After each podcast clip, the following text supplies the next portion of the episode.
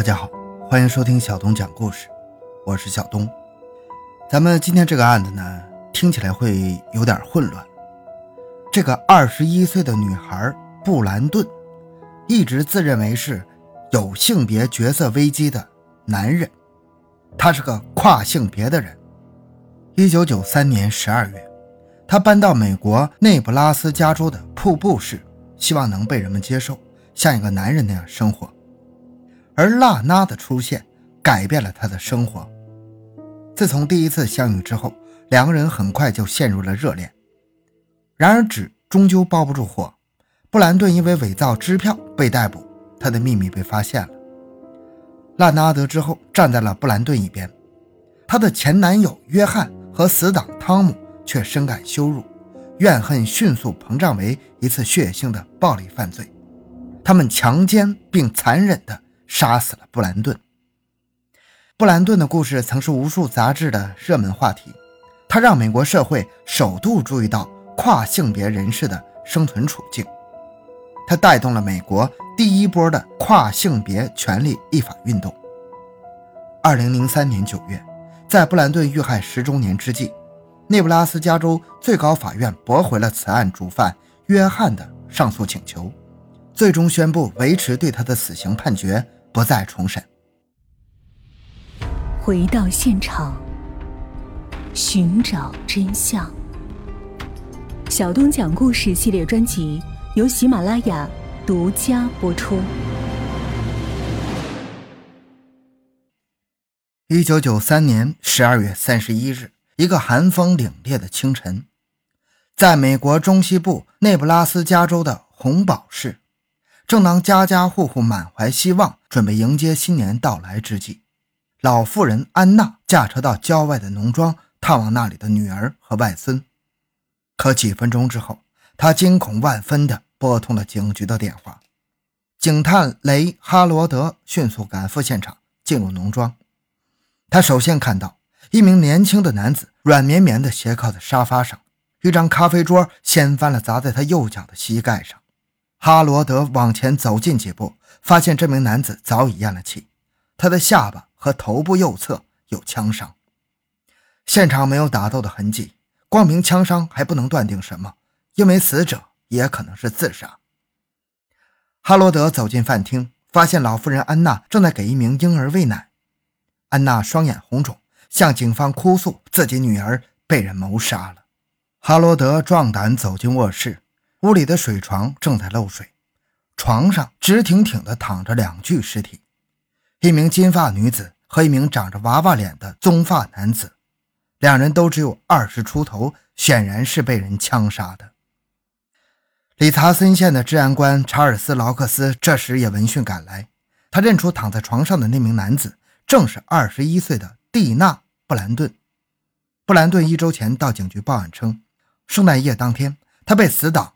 约翰·洛特和汤姆·尼森强奸了布兰顿，仰面横躺着，双脚绊掉在床沿边，两手沾满了鲜血。尽管穿了厚厚的衣服，从腹部伤口处不断流出的鲜血仍然把他的运动衫染红了一大片。警员小心翼翼地掀起他的运动衫，一个锯齿状的伤口赫然入目。布兰顿的下巴处有一个细小的弹孔，黑色的弹药残留在伤口周围。凭经验。警方断定他是被人近距离开枪打死的。布兰顿的头骨也爆裂了，凶手显然曾经用重物痛击过他的头部。另一名死者是二十四岁的丽莎·兰伯特，她的身体半罩着一张棉被，一颗子弹射穿了她的右眼。沙发上的那名死者名叫菲利普·达文，只有十九岁。根据克劳斯提供的线索。警方很快对嫌疑人约翰·洛特和汤姆·尼森下达了通缉令，调查一步步深入，这次血腥凶杀案的谜底也一点点被掀开。用“女同性恋”这个词来称呼布兰顿，可能并不十分准确，他自己也从来不这样认为。他迷恋女人，但他是以一个男人的方式去爱他们的，他无法接受自身的性别。一直自认为是有性别角色危机的男人，正因为这样，他从小就把短袜卷起来塞到自己的短裤里，用绑带把日渐发育的胸部紧紧地竖起来，以男孩的面目示人。事实上，在他遇害之前，他已经开始荷尔蒙治疗，为变性手术做准备。他给自己理了一个小平头，穿上男性的衣服。有时候，他也会向朋友透露自己渴望成为一个男人的困惑和内心痛苦的挣扎。可是，变性这个念头，在当时保守的人们看来，无论如何是难以让人接受的。为此，他付出了沉重的代价，被迫在周围异样的目光中孤独地寻找自我。偏见和误解始终折磨着他。然而，他从没料想到，他敢于挑战传统性别定位的行为，最终却为自己。埋下了杀机。一九七二年十二月十二日，蒂娜·布兰顿出生在内布拉斯加州的林肯市。还在读高中的时候，他就自称比利，以男孩子的身份和外校的女生频频约会。他长相清秀，有着田园气息，懂得怎么讨女人的欢心。和他约会的女生大都视他为完美无缺的男友，其中两个女友甚至还要与他订婚。但是，当布兰顿勇敢地向他们吐露内心的秘密之后，却遭到了遗弃。即使家人也无法接受他要当男人的想法。渐渐的，几乎没有人肯再相信他，理由是他常常撒谎。有时候，布兰顿会称自己是一个双性人。据他的朋友回忆，他讨厌与男人接触，特别害怕被人强奸。事实上，一位男性亲属曾经对他进行过性骚扰，给他留下巨大的心理阴影。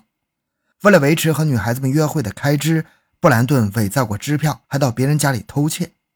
随着在家乡惹的麻烦越来越多，1993年末，他离开林肯市，打算到一个谁也不认识的地方，以男性的身份开始新的生活。在现实社会中，像布兰顿这样的异性转化欲者，本是男性，却相信自己是个女性，或者相反，总是不断的遭遇偏见和外界质疑。他们被认为在性别角色的认定上产生了紊乱。一般而言，这表现为一个人的性别取向与其自身的身体特征并不一致。由于世俗的狭隘偏见，他们每每不被社会认同，因而变得愤世嫉俗。通常，他们的角色冲突往往早在童年便开始了。一些女孩常常被人们取笑为“假小子”。而一些男孩则被指奶油味十足，在人们的影响下，他们也渐渐地开始怀疑起自己来，甚至还会对自己产生厌恶感。据估计，在美国，年龄在三十岁左右的异性转化欲者，大约有百分之五十的人曾经有过自杀企图。即使有些人去接受心理治疗，效果也是微乎其微的。通常。医生更倾向于鼓励异性转化欲者接受荷尔蒙治疗，然后进行变性手术。这也显然是迄今为止最好的解决办法。不少异性转化欲者在手术后都能成功的开始新的生活。不过，并不是所有的异性转化欲者都付得起昂贵的手术费用，而且手术过程中的巨大痛苦也往往令不少人却步。具有异性转化欲的人有时会发展为同性恋。但是大多数人并不会，那种认为布兰顿也是一个女同性恋者的想法，其实误解了布兰顿表达自己身份的方式。从外表上看，布兰顿是一个女人，但她其实一直把自己当男性来看待。布兰顿来到了林肯市以南八十英里的瀑布市，一个名叫丽莎·兰伯特的女孩对他一见倾心，但是布兰顿却很快将视线转移到另一个女孩身上。不过这一回，他付出了生命的代价。瀑布市的居民以普通的白人中产阶级为主，家庭暴力在这里屡见不鲜。这里的居民不太关心有怪癖的陌生人，同性恋则往往被视为不光彩的事情，只能偷偷摸摸地进行。在这个闭塞的西部小镇，甚至没有人知道什么叫变性。布兰顿身高一米六八，体重五十点八公斤。在外人看来，他是一个瘦削的、讨人喜欢的男孩。他常和别的年轻小伙子花天酒地，和他们一起打扑克，对女人和汽车品头论足，甚至还在伙伴面前假装刮胡子。一九九三年十二月初，他开始与十九岁的拉纳·提斯戴尔约会。这期间，布兰顿和一个名叫。汤姆·尼森的已婚男子结成了死党。尼森坐过牢，有两个孩子。他们两人外出喝酒聊天的时候，常常还会叫上拉娜的前男友约翰·洛特。圣诞节放假期间，一名叫菲利普·达文的黑人男子也加入了他们的圈子。在瀑布市，布兰顿有了女朋友，又结交了不少死党。他的生活不再孤单寂寞，一切都出乎意料的顺心。唯一的麻烦是他没有正当职业，从家里带的那点钱根本就不够花销。有时候手头紧了，他只好重操旧业，伪造支票骗点钱花。一九九三年的十二月十五日，在刚过完二十一岁生日才三天，警方把布兰顿请到了监狱。布兰顿的女儿身这时再也无法隐瞒了，警方把他关押在女囚室里。娜娜得知消息之后，既震惊又迷惑。二十二日当天，他拜托汤姆把布兰顿保释出狱。两天之后，一伙人聚集到汤姆家里欢度圣诞平安夜，麻烦真正开始了。这时候，有关布兰顿其实是女人的消息早已传遍开来。娜娜虽然在监狱里看到过布兰顿身穿女囚衣的样子，但却始终无法接受这个突如其来的事实。她哭着跑到布兰顿跟前，问他这到底是不是真的。事到如今，布兰顿只好向女友承认。自己正在接受荷尔蒙疗程，为变性手术做准备。然而此前，布兰顿曾经告诉过拉娜，他是一个双性人。为什么会这样？你究竟是男还是女？娜娜的信心动摇了，她不知道还能不能相信男友的话。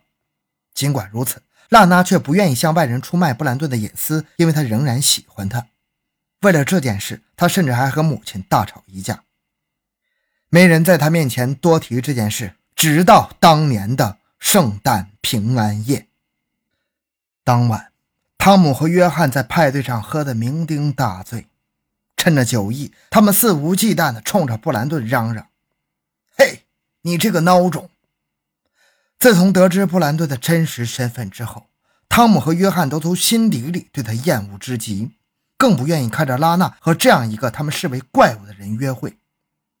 汤姆向约翰使了个眼色。两人突然一把抓住布兰顿，强行的将他内裤扒了下来。布兰顿又窘又急，拼命的挣扎着，被连刮了两个耳光。约翰厉声狞笑，喝令拉娜仔细看清楚，他爱的人根本就是个女人。拉娜泪流满面的紧闭眼睛，但是汤姆和约翰坚持要他看，他被迫睁开双眼，嘴唇痛苦的抽搐着，不过什么也没有说。不久。约翰谎称娜娜的家人正在找他，娜娜只好先走了。由于父母不再欢迎布兰顿，他没法带他一起走。无助的布兰顿仿佛预感到什么，哭着恳求娜娜快点赶回来。娜娜前脚刚走，汤姆和约翰相互对望了一眼，嘴角闪出一丝狰狞的微笑。两人决定是时候给这个所谓的男孩一顿教训了。喝着烂醉的汤姆尾随布兰顿进入浴室，冲着他的腹部就是一拳。布兰顿猝不及防，一个踉跄跌倒在地上。汤姆又朝他狠狠踢了几脚。随后，他和约翰把布兰顿推上汽车，来到了一所学校偏僻之处。两人强迫布兰顿坐在车后座上，不管布兰顿如何苦苦哀求，还是粗暴地强奸了他。而这一切只是为了证明他布兰顿其实是个女人。当布兰顿跌跌撞撞找到娜娜的时候，他的双唇肿得发紫。嘴角不断的渗出鲜血，因为多次遭到毒打，他浑身酸痛，一度陷入休克状态。天气很冷，寒风呼啸着，气势汹汹的要钻人的心窝。布兰顿没有穿外套，鞋子也丢了。此刻，他的身体里仿佛有成千上万条水蛭在吮吸着，痛得揪心呢。多年来他最害怕的事情，如今像噩梦一般发生了。虽然约翰和汤姆曾经恐吓布兰顿不得将强奸的一事说出去，拉娜仍然劝布兰顿向警方报了案。